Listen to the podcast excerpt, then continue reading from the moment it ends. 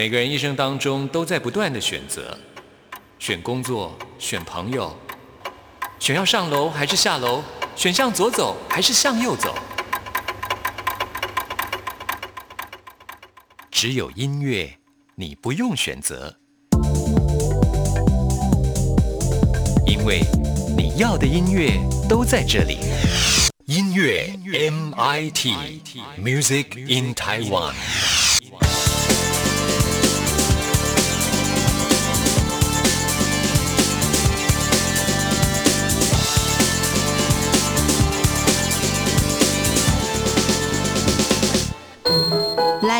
星星的音符。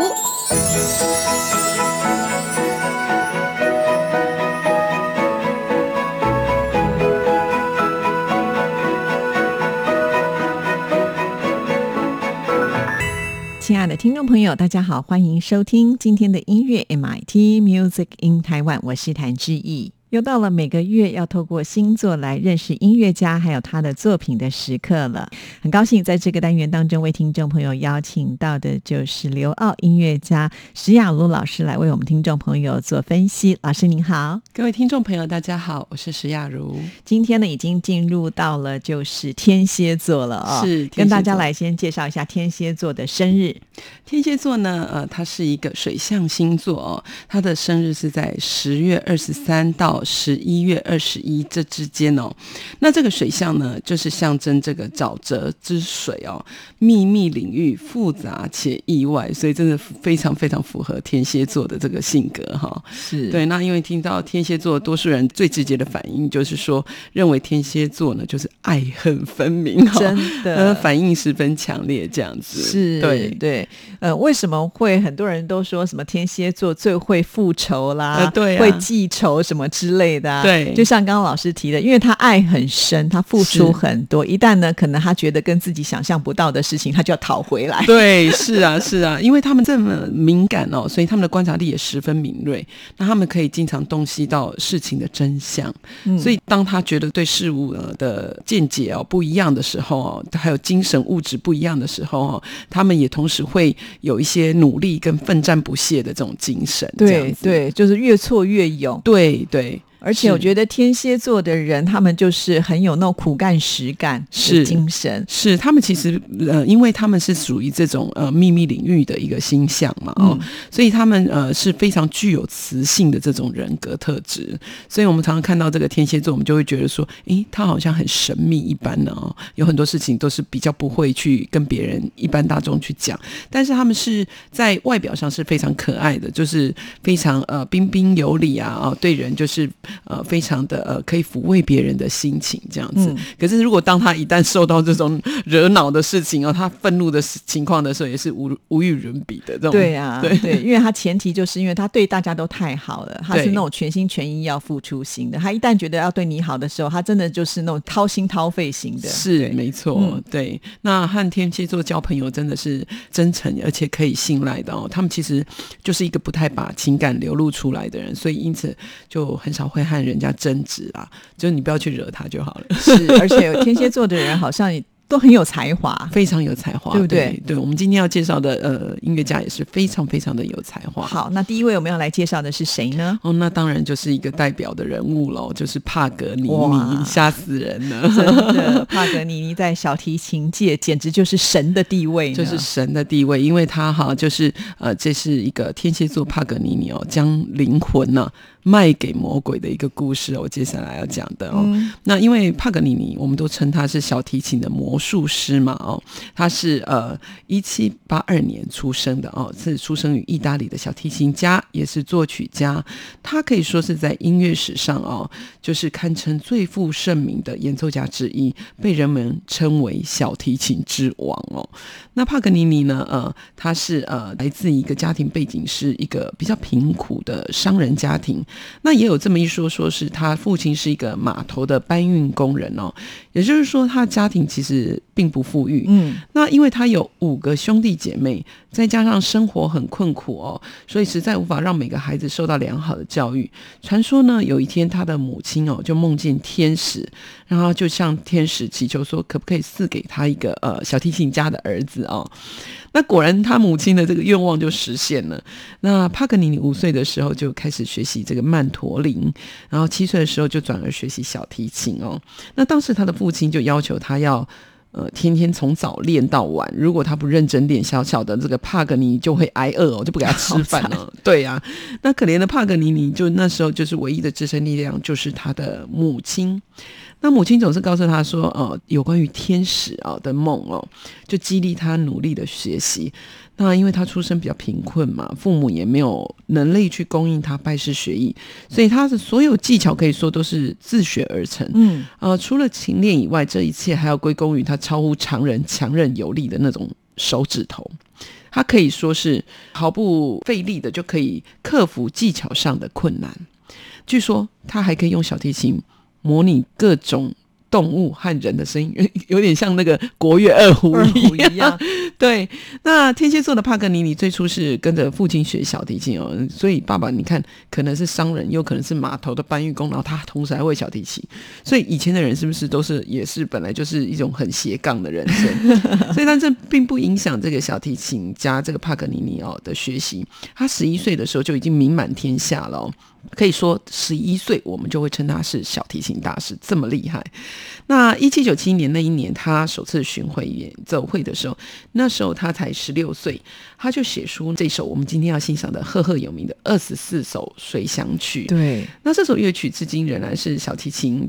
呃，曲目中的一个极品哦，而且几乎是所有的呃比赛大赛中必定要演奏的曲目之一。那直到一八三四年的时候，他的演奏事业因为他的健康问题才告停哦，不得不减少演出。那帕格尼尼呢？那时候是为什么健康不好呢？是因为他的喉头啊。呃，结合，那他就客死于法国尼斯这个地方，享年五十八岁哦。当时呢，著名的匈牙利音乐家李斯特就曾经怀着无限悲痛的心情说：“啊，我毫不犹豫的说，再也不会有第二个帕格尼尼，那是真的。是世界上还没有人可以赢过帕格尼尼。那么，为什么帕格尼尼会被称为史上最坏的音乐家呢？这个又有另外特别的一个故事哦。为什么最坏？帕格尼尼每次哦出场总是会引起听众很。大的骚动，他那种出神入化的这种演奏技巧哦。那晚年的时候，他因为身体不佳，比较减少演出。但但是呢，他还曾经在这个过程当中哦，就从事一个新的冒险。那个是什么冒险呢？就是去经营赌场哦，真的吗？对，我也觉得很惊讶哎。哇，他喜欢赌博。是哦，对，但是到后来哦，却被他的朋友所背叛，所以呢，他就卷入一场这个法律纠纷，而且呢，被迫关闭哦这个赌场啊，并且在这个金钱上呢，也遭受这个严重损失。传说中呢，他曾经将灵魂呢卖给魔鬼，所以才能够得有如此这种传奇的演出。也曾有人看到他手哦，把琴弓哦，这个琴哦放在这个呃弦上哦。要拉奏的那一刻哦，那一刹那突然火花四射，这样子。那不管这些传闻到底真实性有多少，但是哦，不难想象他的的确是当时哦，好像被称为呃魔鬼一般的这个帕格尼尼哦，有一种旋风在。那帕格尼尼的超凡绝技哦，浪漫的外表以及生活的风格哦，甚至他对于赌博的狂热哦，再再使他成为浪漫时代的象征。许多人甚至认为他就是魔鬼跟天才的一个化身哦。那帕格尼尼大大部分都演奏自己写的作品呢，他有很多的曲子哦，其实在他生前很少出版，为什么呢？因为其他小提对 对，其他小提琴家根本都没办法演哦。呃，帕格尼自己说，我有自己的一套指法，那所以呢，我做的曲子大概就是按照我自己的指法来演奏。可是如果其他小提琴家要演奏他的作品的话，他可能就要另外设计，因为那个太难。真的，对对，尤其我觉得主要可能就是它的外形也有关系，因为它是比较瘦瘦型的，再加上呢，它就是长得真的有点会让你想象跟那种魔鬼会连接在一起，非常非常的像，所以大家才会就穿凿附会这么多的事情。再加上他的音乐作品实在是太困难了，太难了。对，所以为什么我们都说，只要这个会拉这个帕格尼尼二十四首随想曲的人，那大概就是全世界顶尖的小提琴家了。是啊，像真的很不容易。对啊，天蝎。座的人好像仿佛就就具有这种磁性般的人格哦。但也因为有这种神秘的特质，所以常常就是他的灵感就会忽然涌现哦。面对这种任何的疑问呢，他都想要追根究底，甚至于要求人去理解到呃人类灵魂的这种秘密。哇，越挖越多宝贝出来了。那我们赶紧就来听听看这一首帕格尼尼的二十四首随想曲，因为它其实是很长，所以我们今天选的是一个片段。是，我们可以从第一首开始欣赏。好。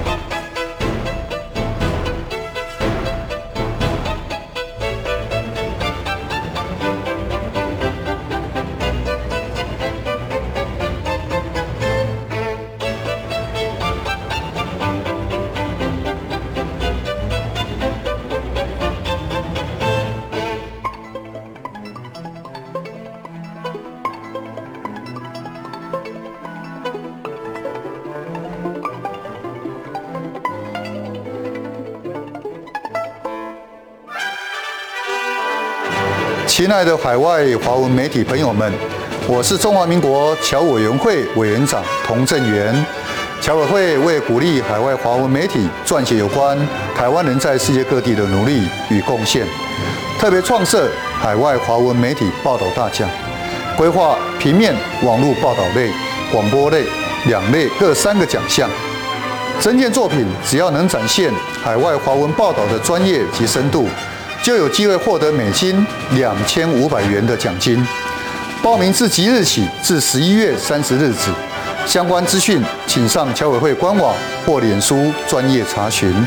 让我们一起汇聚全球侨胞能量，让世界看见台湾。 Mais peut-être qu'ils ont oublié la question en plus, hein 割り込んでる線が強い Well, for me, that's the greatest compliment. Солнце стоит мне над стойной лампой. 今 在世界的那个尽头，请你跟我这样做。哦哦哦，Turn on your radio，阳光 RTI，Worldwide。央广联系世界的桥梁。欢迎回到音乐 MIT。今天为听众朋友进行的单元是来自星星的音符，透过星座来认识音乐家的作品。邀请到的就是石雅茹老师为我们听众朋友做解说。刚才呢，知道这位伟大的小提琴演奏家帕格尼尼，他的故事在我们今天被搬上台面了。是啊，好，那接下来介绍的是哪一位呢？呃，接下来我们要介绍一样也是天蝎座的这个作曲家贝里尼哦。这个呃贝里尼哦，他是出生于意大利的西西里岛卡塔尼亚的音乐世家哦。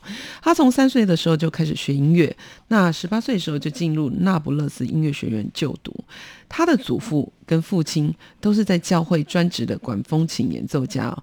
尽管他们的家境哦称不上说是非常的阔绰跟富裕哦，但是呢，却给了贝尼尼相当稳定的这个学习环境哦，就是和帕格尼尼不太一样的地方。那跟许多呃被爷爷奶奶带大的小朋友一样哦，贝尼尼的童年主要是跟着。祖父去度过的哦，在祖父的鼓励跟调教下哦，据说贝尼尼四岁就可以作曲，真的有够天才的、哦。然后七岁就开始为教会创作诗歌，这也更是不容易。那换言之呢，贝里尼自幼呢就具备有这种深厚的创作功能哦。正因为如此呢，呃，他十七岁。呃，远赴这个那不勒斯哦，去读音乐院的时候，其实呢，他不太需要老师去指导，因为他太天才了。嗯，那他常年在这个圣卡洛歌剧院的时候哦，去领赏歌剧的关系哦，所以更促使他无师自通的写作歌剧的技法，这也是。嗯我们想都觉得不太可能的事情哦。那我们都知道，歌剧就好像电影一般哦，嗯编制非常的庞大，可以说哦，天蝎座的贝尼简直就是天才。那今天要分享的这一首贝里尼《梦游女》哦，哦，我不相信花镜转树凋零这首咏叹调呢，是歌剧哦《梦游女》哦这个呃经典的作品之一哦。那《梦游女》哦，就是在米兰享誉国际之后呢，贝里尼哦就移居到当时比较愿意支付呃这些歌剧的作家啊、更优渥酬劳的巴黎去发展。那平时除了在呃剧场里面哦，他洒尽长才之外呢，呃，这个贝尼尼也经常受邀为沙龙里面哦做一些作曲哦。那他跟肖邦一样，同样都是法国英文界炙手可热的红人哦。那贝里尼，呃，他这一生一共创作了十一部的歌剧，其中《梦游女》《若尔玛》《清教徒》这三部歌剧哦，就是最具代表性。那贝尼尼的歌剧创创作，它通常是从呃题材来作为分类，那总共分为两类，一类是那个继承罗西尼、威廉泰尔这种比较英雄主义的这种呃表现风格，像是《洛尔玛》跟《清教徒》这两出歌剧就是这样子的表现方式。那在当时都是具有爱国主义、现实意义的作品。那另外一类就是贝尼尼比较受浪漫主义思潮去影响而创作的，充满中。幻想啊，抒情作品，就是今天我们要分享的，像是《梦游女》歌剧这样一类的作品代表。是，其实我觉得能够呃创作这样子的一个歌剧真的很不简单，因为在那个年代医学还没有这么的发达，大家对于梦游这一件事情其实也是一知半解。对可是他居然能够把这个剧呢写得如此的精彩。是而且有很多的冲突点在其中哦，是因为他描写就是一个梦游女呢，半夜呢就是梦游，然后到了一个伯爵的卧房去，就导致他的未婚夫 产生误会，对那种情感的纠结就出来，跟我们刚刚前面介绍他另外两出比较有名的歌剧讲那种爱国主义是截然不同的，是所以我就觉得他的那种呃要创作什么样的内容的题材，他都有办法。对，所以像这一类的作品哦，就跟呃爱国的这种题材比较不一样，它是比较呃旋律是比较悠远广阔的这样子。那呃常带有一种好像一缕哀思，那这种独特的旋律啊，还有拱形的音乐线条跟华丽的花腔乐剧哦，就隐藏着一种比较内在的动力哦，不仅使得这个音乐跟戏剧能够紧密相连，还突出了这种人物的性格特征。所以这就等于是说，贝里尼他是专才在这上面哦，像是剧中哦著名的这种咏叹调哦，我不相信。花尽转树凋零哦，还有它里面的啊，我心中充满喜悦，就是贝里尼式这种声乐旋律的一个典范哦。这种精美悠长的旋律哈，还有灵魂自如的这个花腔。充分刻画出了女主角阿米娜内心的这种忧郁哀愁的这种呃少女的青春和纯真的这种情感哦。那贝尼尼的这个作品这两大特点呢，就集合这个我刚刚说的这个美妙旋律跟高难度的这种美声的唱段哦，这两者完美融合之后，便是他贝尼尼歌剧非常的具有魅力的这个所在。对。对，而且他还可以捧红这些演唱的女主角，真的 真的，而且直到现在哦，都是被奉为美声唱法的一个经典教材。但是很可惜，这个天蝎座的天才作曲家贝尼尼哦，只度过了三十四岁的这个短暂的人生，真的很年轻就过世了。然而在这个短短的生命旅程当中，他写出了《梦游女》这样子优秀的歌剧作品哦，甚至于在一八三五年九月的时候，这个诗人呐海刚啊对贝尼尼说。这个我真的觉得这个人真的是不是呃诅咒的人？他说你的非凡才华会让你不久于人世，就像拉斐尔、莫扎特、耶稣一样。结果谁也没有想到，说几个星期之后，几个星期成缶，对，贝尼尼居然真的就离开人世。真的不晓得这位诗人海刚究竟是厉害的预言家，还是他是乌鸦嘴，就是仿佛是这种诅咒一样一语成真。那贝尼尼这个梦游女歌剧的经典咏叹调哦，我不相信花尽转树凋零的这个歌词啊，就是啊，我无法置信你凋零的如此迅速哦，甜蜜的花朵，你的凋零如同爱情的消逝，仅在一夕之间。或许我成串泪珠能苏醒这些凋零的花朵，但却无法挽回我逝去的爱情。但在这首咏叹调里面哦。啊！我不相信花尽转树凋零，也似乎预言了贝尼尼天蝎座敏锐的直觉力。对，好，那我们赶紧就来欣赏喽。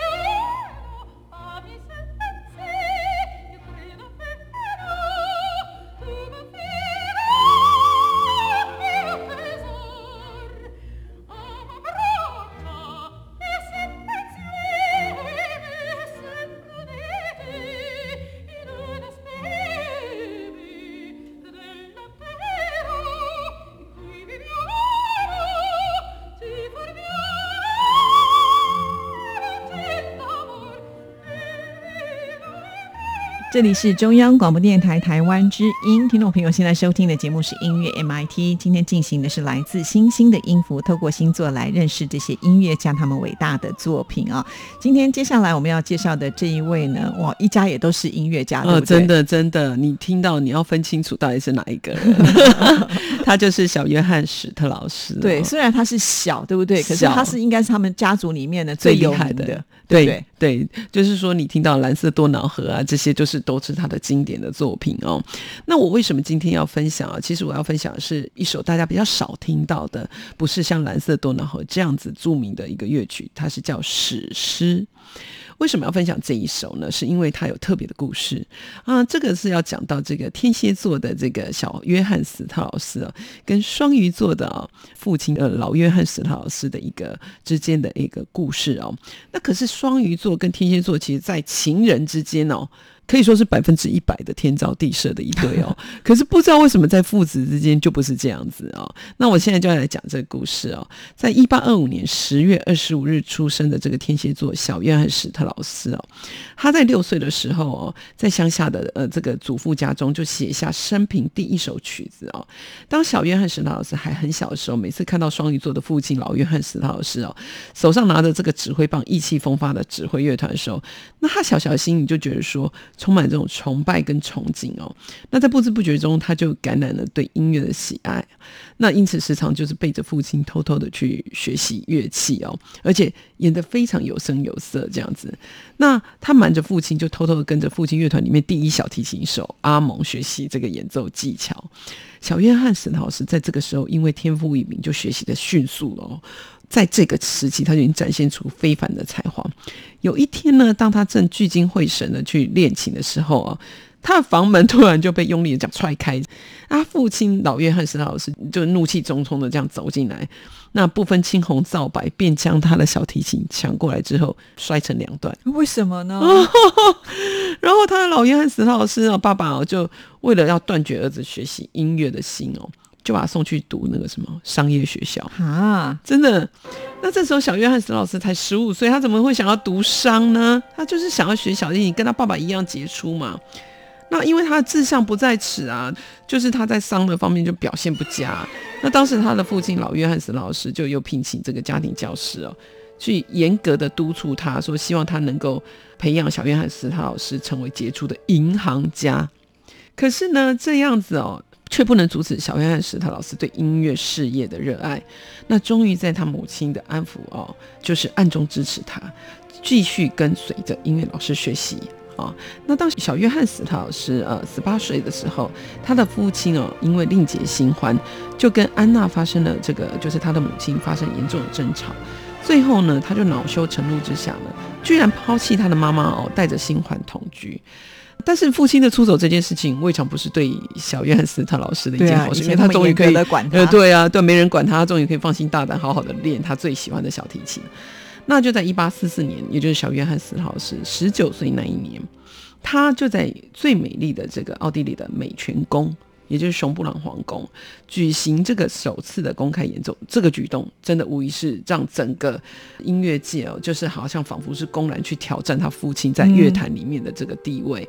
那这样的新闻就是整个轰动维也纳市，那所有的民众都争相要一睹这个维也纳圆舞曲的父子之战，这样子。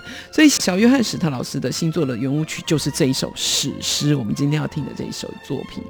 那在观众的热烈的要求下，竟然连续演了他十九岁做，连续演了十九次，连续演十九次，我也还没有听过一首曲子可以演十九次听不腻。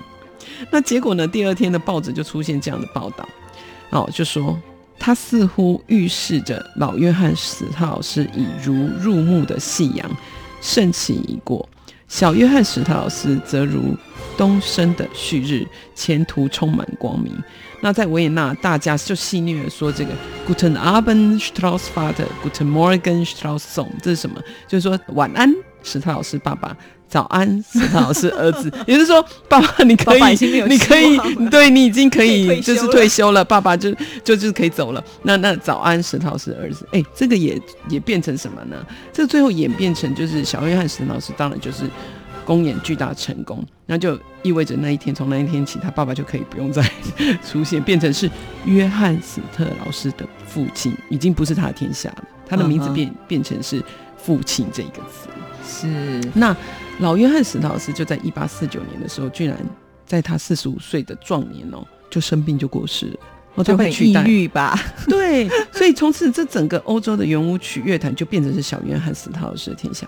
不知道那当时这个老约翰史特劳斯是不是也有接触这种先机神算，也就是告诉他天机泄露的说，他自己的儿子小约翰史特劳斯终将在世界上取代他在音乐上的一个地位。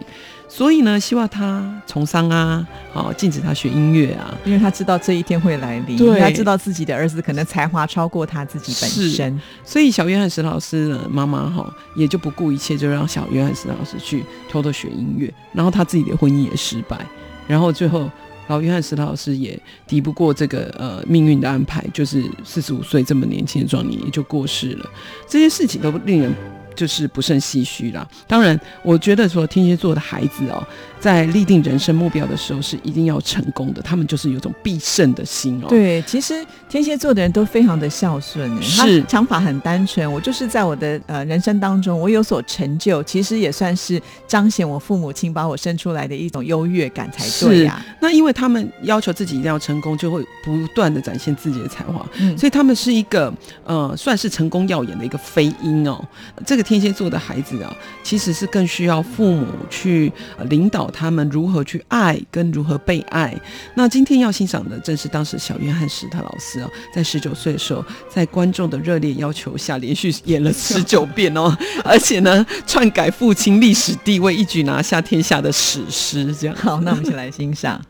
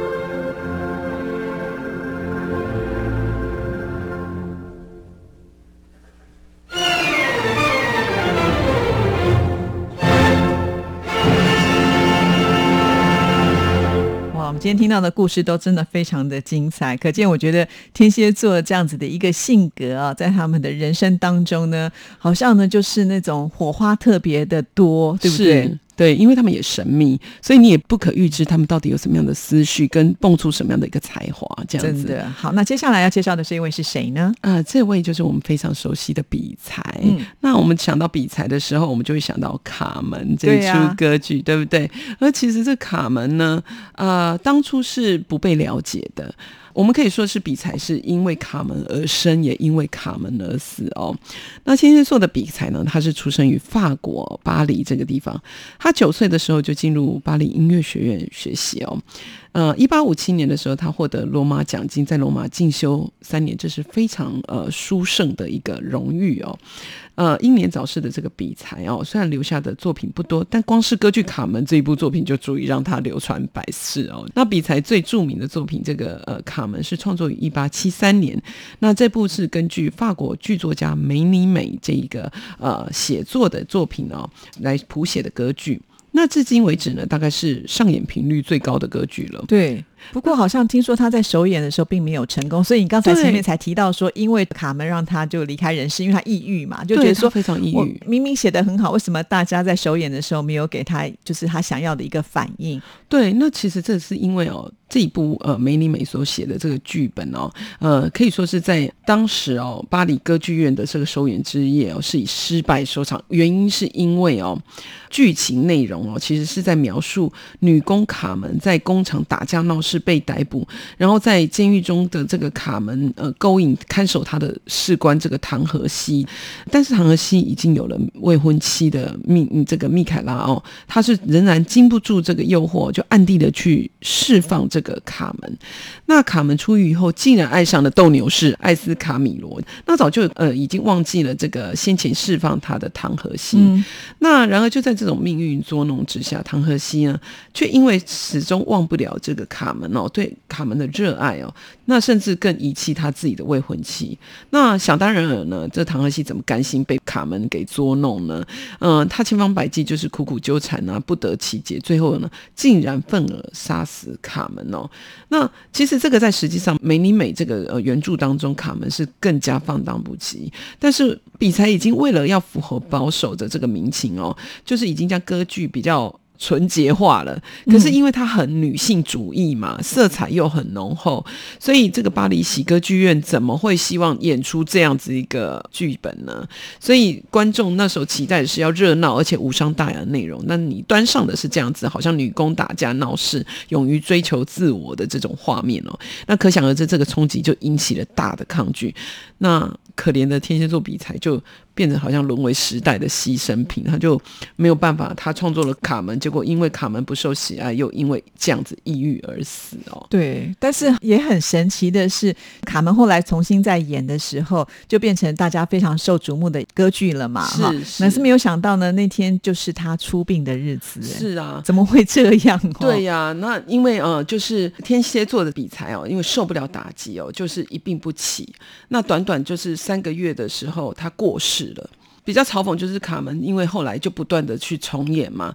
那在重演的过程当中，忽然要升为全世界 最重要的经典歌剧，可是他已经过世了，那就是等于说是他的歌剧大成功之日，变成是他出品的那一天。对，所以呃，像圣桑啦、柴可夫斯基还有德布西啊，他们都呃给予卡门很高的评价，甚至尼采哦也以这部歌剧来对华格纳的作品哦进行抨击哦，就是说人家都已经写的这么样的好哦，那有一点给华格纳致命之击哦。天蝎座人哦，因为有这样的神秘特质，其实他很难在一开始哦。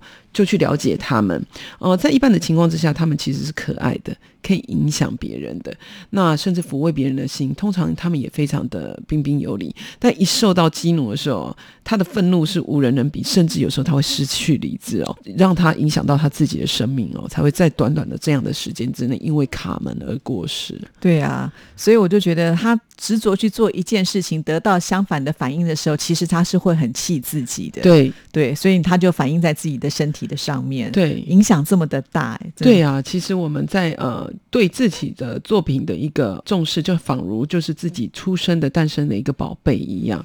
当这个宝贝被遗弃的时候，哈，他是。没有办法接受的。嗯，对他会觉得说，我我在这个上面我已经看到了未来对啊。歌剧的走向。因为他的那个目标比别人更快，就是是。他很知道这个东西是好的，可能当时大家跟不上脚步，对。那经有一点点的时间让大家去适应以后，大家才发现哦，原来是好的。不过可惜他已经为了这件事情非常的生气，对。而且他是自我要求非常的高，像他有很多的作品，他就是觉得哎这里哪里可能还要再修一下，那边可能再改一下，对。然后就变成说没有正式的发行，对，对。就很可惜。其实他已经写了很多，那如果说当时他身体还是很健康，我想接下来这些作品一样也是旷世之作。对他们应该都更远胜于《卡门》这一部歌剧哦，嗯就好像因为我也觉得法国人就是这样子有趣啦。你比如说巴黎铁塔要盖的时候，或者是呃贝聿铭的呃金字塔要建的时候，都必须要模拟一个呃真机哦，就是好像呃一模一样的一比一的比例哦，在一个广场上先建起来给他们看一下，说，哎，你觉得这样好不好？因为我们要划时代的去创作这个呃挑战性的这种设计，那你们喜不喜欢？然后等大家都投票通过才开始改。哦，好严格哦。是，好，那听了这个故事之后，你就会发现说啊，原来呃这样子的一个音乐作品背后有这样子的一个故事哈，所以以后我们在听到卡门的时候，就讲到啊，其实对于这个比才来说呢，还是有这个很遗憾的部分啦，对不对？是。好，不然的话，我们可能现在会听到他更多更好的作品哦。好，那我们今天呢为听众朋友介绍的都是属于天蝎座的音乐家，而且这些音乐家他们的作品都可以说是这个世界知名的作品啊、是。以前可能我们只能听得到音乐，那经由今天石雅茹老师的分析之后呢，我们就会发现哇，其实跟这个音乐家本身的性格是有很直接的一个关联哦。是的所以我们以后在听这些作品的时候，就会更深入到其中的精神。谢谢。那我们现在就来听这一首《卡门》。那我们今天的节目呢，也要在卡门的乐声当中要跟您说声再见了。谢谢您的收听，祝福您，拜拜。